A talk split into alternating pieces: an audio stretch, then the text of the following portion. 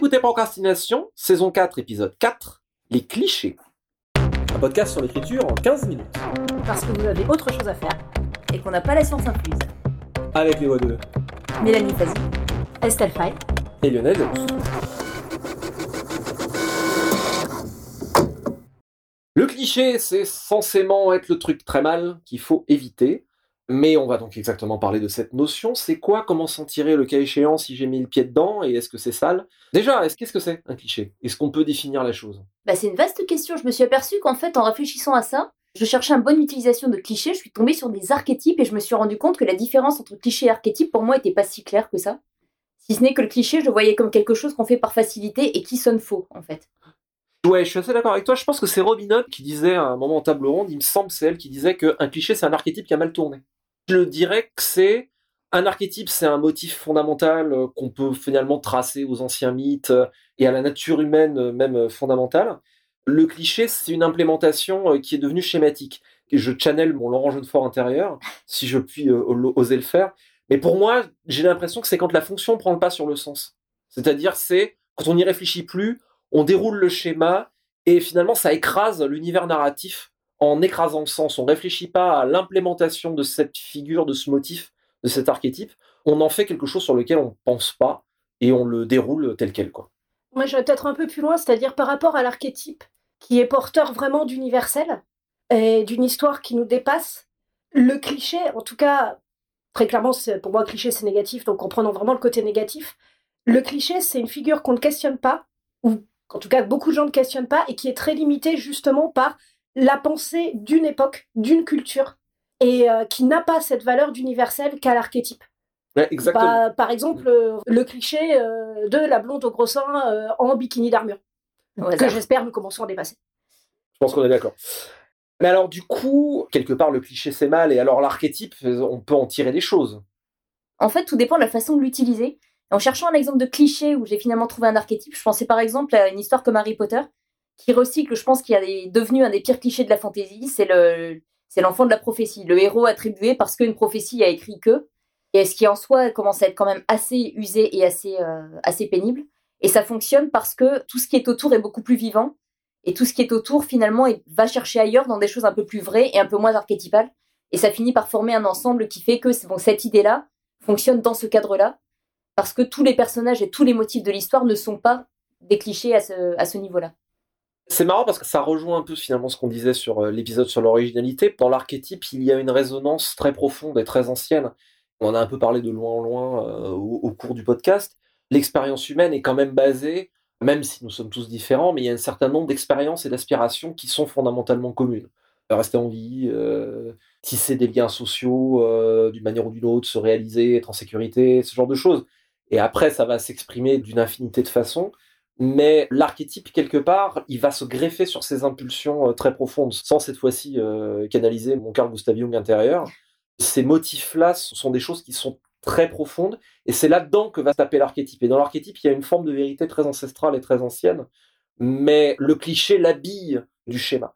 L'intérêt de l'archétype, c'est quelque part une rencontre entre ce motif ancien et le rapport qu'on a soi-même et sa propre authenticité avec l'archétype. Et là, on peut en faire quelque chose d'intéressant. En fait, par rapport à ça, je réfléchissais à ma, propre expérience par rapport à des clichés qu'on a pu me faire remarquer dans des textes. Et euh, les quelques fois où j'ai vraiment de manière flagrante, euh, je suis tombée sur des clichés, c'était parce qu'il y a des choses que je n'arrivais pas à écrire ou que je n'arrivais pas à concevoir. C'était par difficulté de justement d'aller puiser dans une forme de vérité. Et je pense à un texte en particulier où je devais mettre en scène une famille, euh, on va dire une vie de famille ordinaire. Et c'est tellement loin de mes préoccupations, de mes centres d'intérêt dans la vie, de, enfin tellement quelque chose qui ne m'intéresse pas que je n'arrive même pas à m'y projeter. Un bêta lecteur à qui j'ai fait lire le texte m'a dit non, le texte fonctionne pas pour plein de raisons, mais entre autres, tes personnages sont des clichés. Et je me suis rendu compte que j'ai voulu mettre en scène des personnages que je ne comprends tellement pas, que je me suis rabattue sur des choses que j'avais lues ou vues dans des fictions, que j'avais mal digérées et mal recrachées, mais que je n'étais pas allée chercher dans quelque chose de justement d'universel ou de vécu ou quelque chose de profond.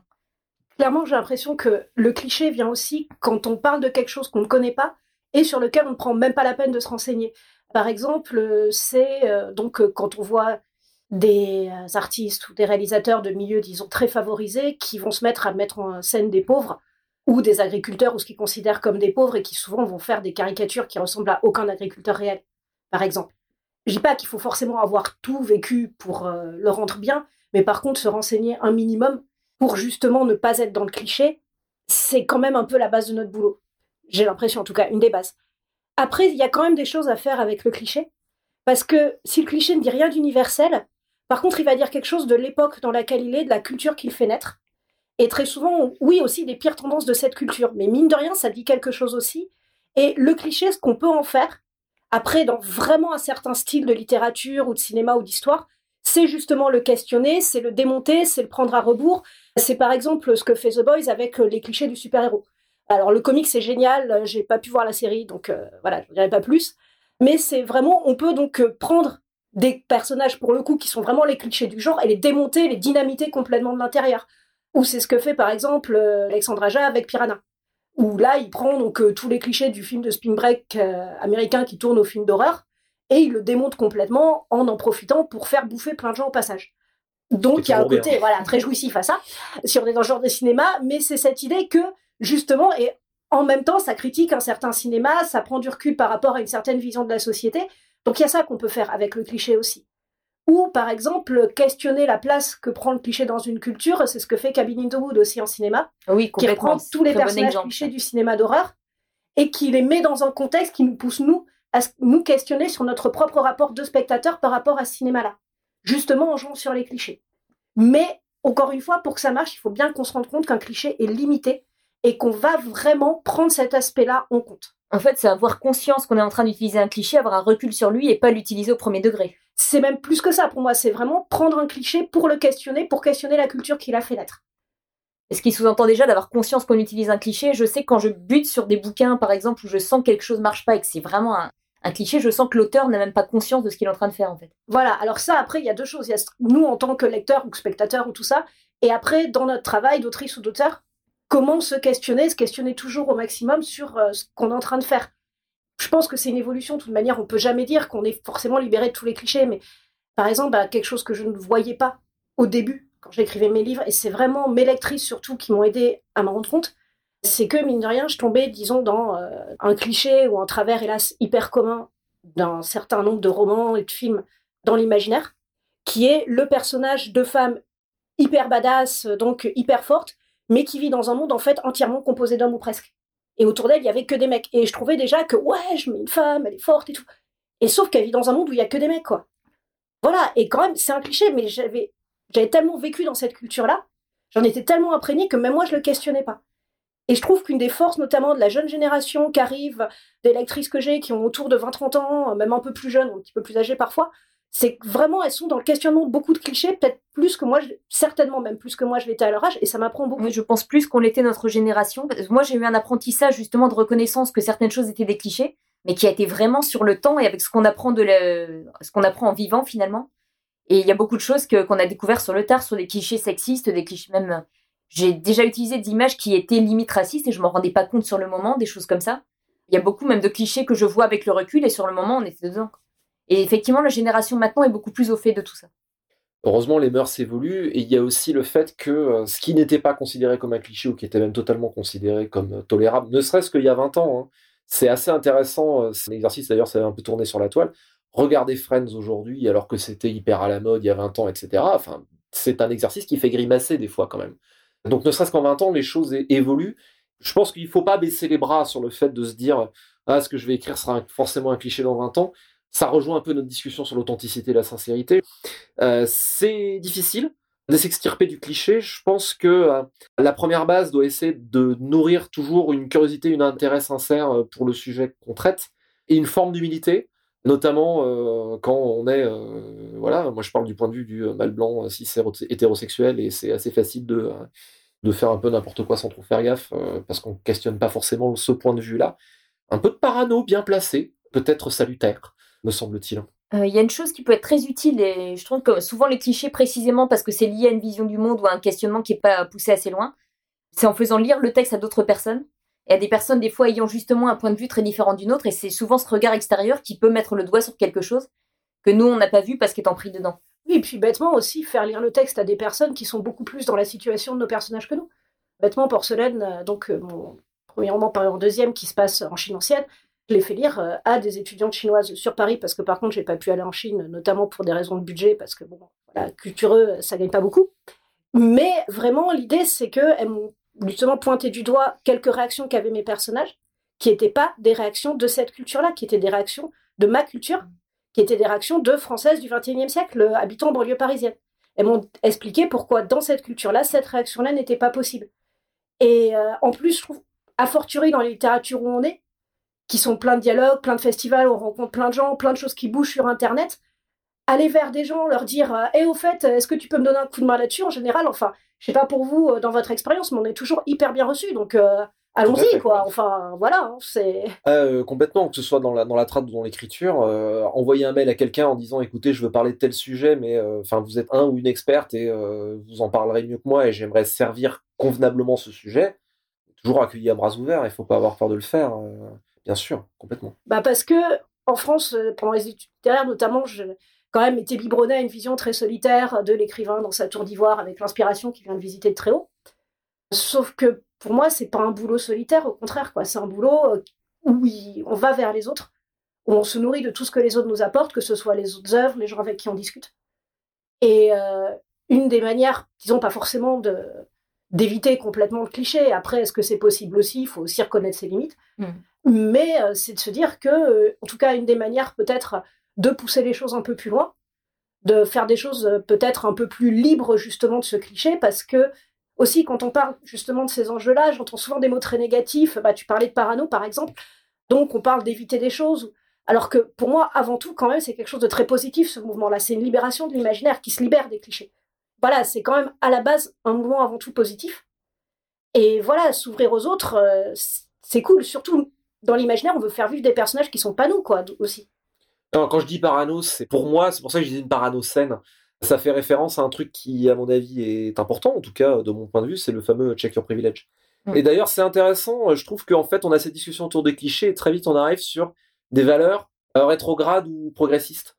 Et quelque part, ça reflète aussi notre époque, et je trouve ça très bien que finalement, la, la discussion du cliché arrive très très vite sur ce terrain-là. Je pense qu'il... Euh, alors, c'est absolument pas pour contredire ce qui vient d'être dit, mais pour aussi rappeler que on écrit de la fiction et on peut aussi, dans la fiction, traiter des problèmes ou aborder des conceptions du monde qui peuvent être considérées toxiques ou néfastes.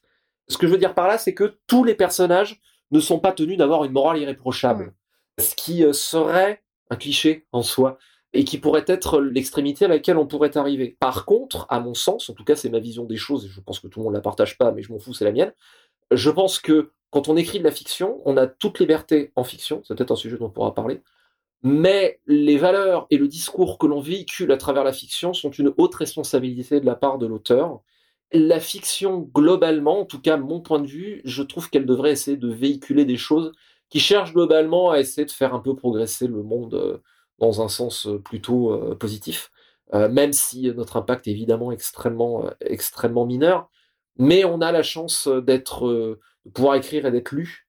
Et euh, je trouve qu'il y a une certaine responsabilité dans les valeurs qu'on véhicule à travers globalement l'intégralité de ce que raconte notre fiction. Ça ne veut pas dire qu'on ne peut pas avoir des personnages qui sont des enfoirés ou des personnages qui sont ambigus ou des personnages qui sont perdus ou des personnages qui véhiculent des choses avec lesquelles notre morale personnelle est en désaccord, mais la manière dont ça va être traité, la manière dont ça va être justifié ou pas, justement, est importante. Alors, si je peux juste revenir sur un truc, que, parce que là, je suis à peu près tout à fait d'accord. Et puis, bah, si on ne croit pas que les mots, que les histoires qu'on raconte ont un impact sur le monde, je pense qu'on fait notre boulot, quoi. Sinon, on n'est pas assez payé. Euh, et, mais quand même, une impasse dont il faut aussi se garder, je pense, c'est de glorifier notre époque par rapport aux époques passées. Et quand même, quand on voit bah, notamment l'histoire des cultures populaires, et donc l'histoire du cinéma de genre que personnellement j'adore, je pense que vous vous rendrez compte euh, que c'est une de mes grosses sources d'inspiration. Et mine de rien, une des grosses sources de ma réflexion, c'est que très souvent le cinéma de genre, justement en ne cherchant pas à faire des grands concepts ou autres, s'est libéré de certains clichés ou a été progressiste presque sans le montrer bien plus tôt que finalement un cinéma, euh, comment dire, plus euh, donc plus d'auteurs ou plus film à Oscar ou ce genre de choses. Et par exemple, bah, je parlais d'Alien donc dans l'épisode précédent. Alien, quand même, c'est un casting où, à la base, les rôles n'étaient pas écrits pour des hommes et des femmes. Et ils ont été distribués après à des hommes ou des femmes. Mais Ripley dans Alien, c'est un personnage qui n'est pas écrit pour une femme spécialement et qui est joué par une femme. Et ça, déjà, c'est une énorme avancée dans la représentation des personnages masculins ou féminins au cinéma, et c'est le cinéma de genre qui a permis ça. Mm.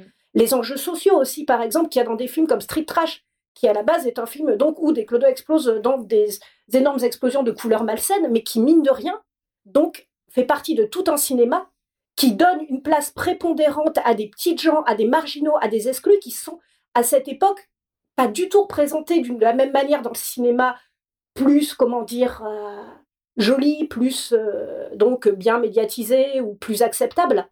Et même encore maintenant, très souvent, bah, les exclus, les petites gens, ils vont avoir des vrais rôles dans un cinéma populaire, dans un cinéma de genre, et ils seront pas réduits aux clichés d'un certain cinéma d'auteur mal pensé, par exemple. Il y a des choses très bien aussi dans le cinéma d'auteur. Mais juste, bah, voilà, euh, donc, euh, quand c'est par exemple une invasion de rats mutants à New York et qu'il y a les habitants d'un immeuble, là, je me souviens plus du, titre, désolé, mais qui doivent lutter contre ça, bah, c'est avant tout des persos qui sont vus comme des gens en train de se battre pour survivre et pas juste comme ah là là c'est des pauvres on va les plaindre. Leur pauvreté, leurs conditions de vie ne sont pas niées pour autant, mais ils ne sont pas réduits simplement à ça, ils ont un vrai statut de personnage.